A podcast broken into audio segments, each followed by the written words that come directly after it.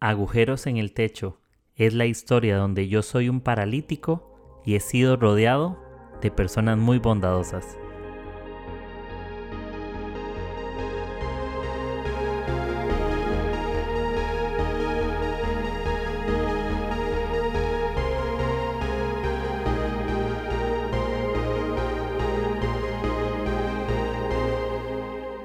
Hola amigos, espero que estén súper bien y bienvenidos nuevamente a un episodio más de este podcast. No me he desaparecido, realmente eh, estuve de viaje en Guatemala, como les conté en el último episodio, y allá no pude grabar. Eh, me enfermé, luego volví a Costa Rica y me enfermé, así que no pude grabar. Entonces creo que han pasado desde el último episodio hasta hoy como por ahí unos 22 días, 3 semanas. Así que me disculpo antemano, la verdad que siendo bien franco, he estado un poco enfermo y tuve que ir en estos días al doctor. Creo que la otra semana tengo que ir a una revisión, una evaluación posterior a la primera revisión. Y me mandaron cositas para estar tomando. Y físicamente estaba un poco débil, estaba un poco cansado. Y hasta en mi trabajo estaba un poco atrasado, no les, no les voy a mentir, estaba bastante atrasado en cositas. No, no me refiero solo al trabajo, sino en proyectos personales, en otros temas. He postergado, pero justamente porque creo que mi cuerpo ha necesitado un break. Creo que en Guatemala algo me comí, la comida fantástica, la familia que me recibió es súper linda, los quiero un montón. Pero algo que comí, o comí demasiada gracia y me morí. Comí descontroladamente demasiado. Y seguramente también ya estaba enfermo por otras cosas. Entonces tenía olor de estómago, ganas de vomitar, y olor de cabeza, escalofríos, calentura. Entonces, y el día siguiente volví a Costa Rica, Guatemala. Así que fue un, eh, fueron días caóticos, pero volví, gracias a Dios, y aquí estamos. Siento que tengo un poco como de, de gripe, pero sí quería estar aquí compartiendo con ustedes y, y darles gracias. Gracias por, por estar presentes por todo el apoyo. Ya estamos en el mes de diciembre. Y que sea un tiempo para pasarlo bien con la familia. Y si hay regalitos, súper bien. Y si no se puede, no pasa nada. Creo que lo importante es celebrar a quienes tenemos cerca. Y recordar esos momentos especiales, ¿no? Que sea una temporada de recordar las promesas de Dios, de recordar todo lo bueno que tenemos. Y si no todo fue como quisimos, no significa que este año que no sea mejor. Claro que sí. Así que gracias por todo el apoyo y por estar escuchándome. y ese es el episodio 192 y aquí estoy. Así que ténganme paciencia si hablo como más despacito o se me salen los mocos. Igual no quiero durar tanto para...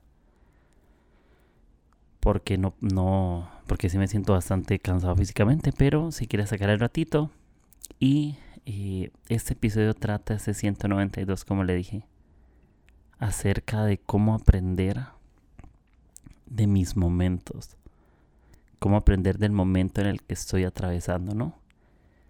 Y me pongo a pensar en que cuando, cuando ponemos nuestra mirada, nuestros pensamientos en, en los buenos momentos que hemos tenido, creo que es muy fácil recordar eso y aprender de eso, ¿no? Es muy fácil aprender de las victorias o de que hice un examen y me fue bien, tomé una decisión y fue la correcta, di un paso y fue acertado. Y parece que es muy fácil aprender de eso, ¿no? De que me fue bien y tuve un buen resultado, pero ¿cómo aprendo de mis momentos difíciles? ¿Cómo aprendo los momentos donde todo salió patas arriba? Donde no salió, parece que nada salió bien. Y y a veces nos autojustificamos con la frase de los errores se aprende, pero eso es como un justificante de decir, antes vivo equivocándome porque todo se aprende, ¿no? Hay una realidad y es que hay cosas de las que no aprendemos, o aprendemos a no repetirlas, o aprendemos a no que no vuelvan a ser parte de nuestra vida, o no pasar por el mismo camino, etcétera, etcétera, etcétera. Y hay un, hay un verso en la Biblia que me parece, creo que hay, unos salmos que me parecen bien bonitos, me ponen bien sensible en el corazón y me hacen pensar mucho. Y dice el Salmo 23, verso 4, en la Nueva Biblia de las Américas, esa versión. Aunque pase por el valle de sombra de muerte, no temeré mal alguno, porque tú estás conmigo. Tu vara y tu callado me infunden aliento. Y me ponía a meditar bastante en eso, en el aunque. Eso es como mientras esté en esa situación, aunque pase. Eso significa como a pesar de que yo pasara por ese valle oscuro de muerte. Dice, no temeré mal. Y hay una razón importante y es porque Él está conmigo. No porque en mis fuerzas yo pueda superarlo. Hay cosas que en mi humanidad no puedo superar hoy. Hay traumas, hay heridas, hay dolores, hay angustias, hay malas decisiones, hay temas pasados que parece que no podemos superar en nuestros propios medios y nuestras propias esperanzas. Pero aunque pase por ese valle de sombra de muerte, Él está conmigo y por eso no temo mal. Y me gusta porque después dice, tu vara y tu callado me infunden aliento. Y me ponía a investigar un poco sobre la vara y el callado, ¿no? Y la vara era como, digamos, de madera, era una punta más filosa, tenía como elementos como punzantes y servía como para, como un arma para defender las ovejas, ¿no? Y luego estaba el callado que parecía como una vara, pero tenía como un gancho.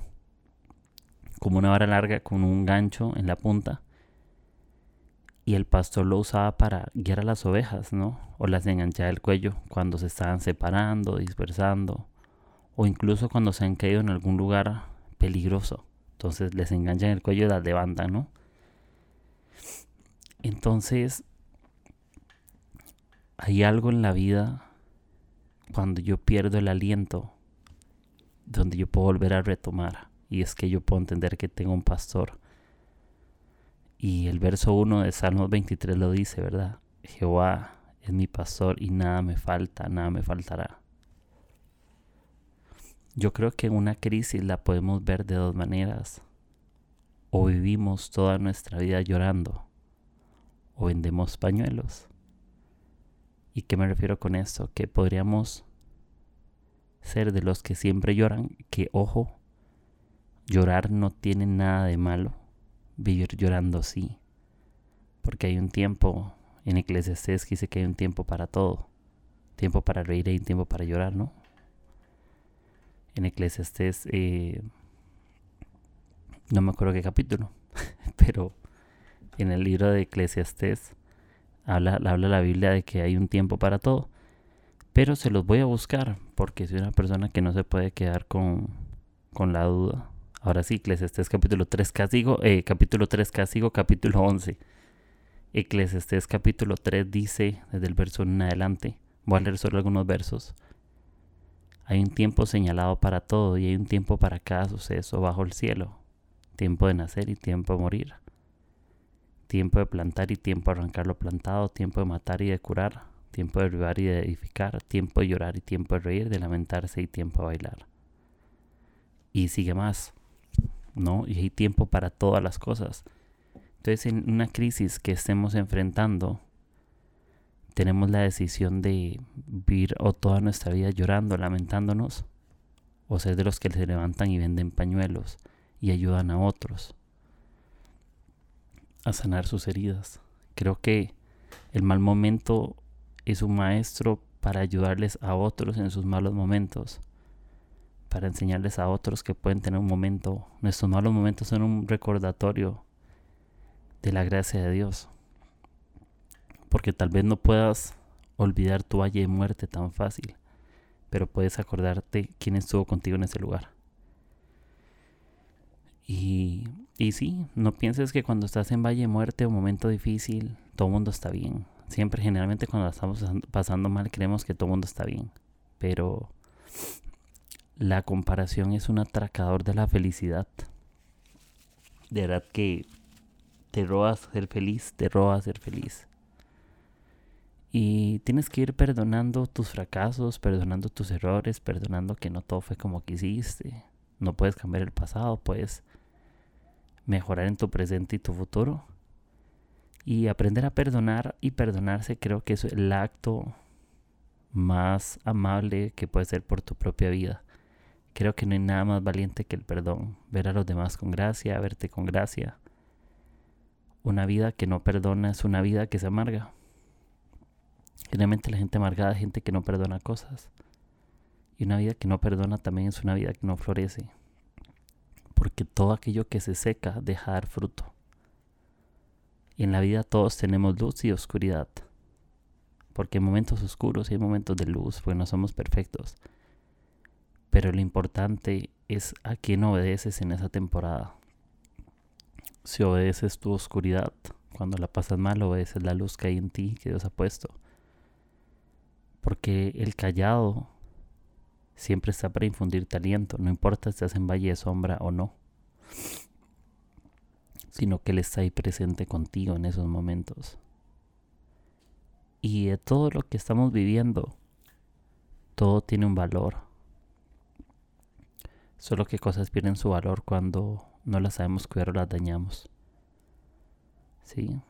Y es importante amar las cosas que son correctas en este tiempo porque amores malos crean ídolos falsos. A veces nuestro amor está en lo que no es Dios, está en lo superficial, en lo temporal. Amamos el dinero, amamos los pasatiempos, amamos costumbres que no nos llevan a nada, amamos la comodidad, amamos el yo sobre los demás y no amamos a nadie. Y yo creo que aún en, nuestra, nuestro valle de sombra, en nuestro momento difícil, creo que es importante recordar cuál es el verdadero amor, es el amor de Jesús, un amor verdadero. Un amor que vale la pena, un amor increíble y que Él está con nosotros siempre. En nuestra salud, en nuestra enfermedad, en nuestras victorias, en nuestras derrotas, cuando todos como creemos, cuando no nada como queremos. Lo importante es que todos como Dios quiere, que Dios está presente en medio de nosotros. Ahí omitan mis mogos, por favor. Y, eso quería compartirles, que Él está en Valle de Sombras y que ahora en mi momento malo puedo aprender algo de parte de Dios. Y quiero cerrar con el capítulo completo del Salmo 23, que lo puedas orar, que lo puedas cerrar los ojos, que lo puedas meditar. Y que esto es una completa carta de amor para nosotros. El Señor es mi pastor, nada me falta. Creo que eso lo puedo leer en mi momento difícil, siempre. Es una promesa, un recordatorio del amor de Dios. El Señor es mi pastor, nada me faltará. En lugares de verdes pastos me hace descansar. Junto a de reposo me conduce. Él restaura mi alma, me guía por senderos de justicia por amor de su nombre. Aunque pase por el valle de sombra de muerte, no temeré mal alguno, porque tú estás conmigo. Tu vara y tu callado me infunden aliento. Tú preparas mesa delante de mí en presencia de mis enemigos. Has ungido mi cabeza con aceite, mi copa está rebosando. Ciertamente el bien y la misericordia me seguirán todos los días de mi vida, y en la casa del Señor moraré por largos días. Bueno, ¿no? El bien y la misericordia me seguirán todos los días de mi vida. Y eso es lo que quería dejarles en este tiempo. Que no tienes que tener temor alguno. Porque recuerda que Él está contigo en tu desafío más grande, más pequeño. Y para cerrar ya, porque mis energías no dan y quería sacar el tiempo para esto. Eh, quiero hacer una oración por ustedes, ¿sí? Yo te pido, Padre, y una oración por cada persona que está escuchando este episodio, esté donde esté. Oro para que tu Espíritu hermoso Jesús nos rodee, nos cuide, nos protejas. Gracias porque tus palabras son dulces como la miel, porque tu amor nos envuelve por completo, porque el bien y la misericordia de Dios nos alcanzan y nos persiguen todos los días, Señor. Gracias por tu bondad. Bendigo a mis amigos que escuchan esto, a sus familias, sus vidas. Si están pasando un mal momento, pues ayúdales Dios y dales gracias. Dales valentía para seguir adelante. Recuérdales que somos amados y perdonados y que más allá de nuestros errores, Dios sigue teniendo un futuro con nosotros, sigue siendo planes con nosotros. Y gracias porque tú eres nuestro pastor y nada nos faltará. En el nombre de Jesús. Amén. Y gracias amigos por escuchar una vez más este episodio 192. Les mando un abrazo, les mando un beso. Y tengan menos sus oraciones. Y que Dios les bendiga, que estén súper bien. Y seguimos, nos escuchamos si Dios lo permite la próxima semana. Les mando un buen abrazo. Gracias con todo por el ánimo y Dios cuida a nosotros en todo momento. Gracias y que estén bien. No olviden compartir este episodio con la gente que quieran. Chao, chao.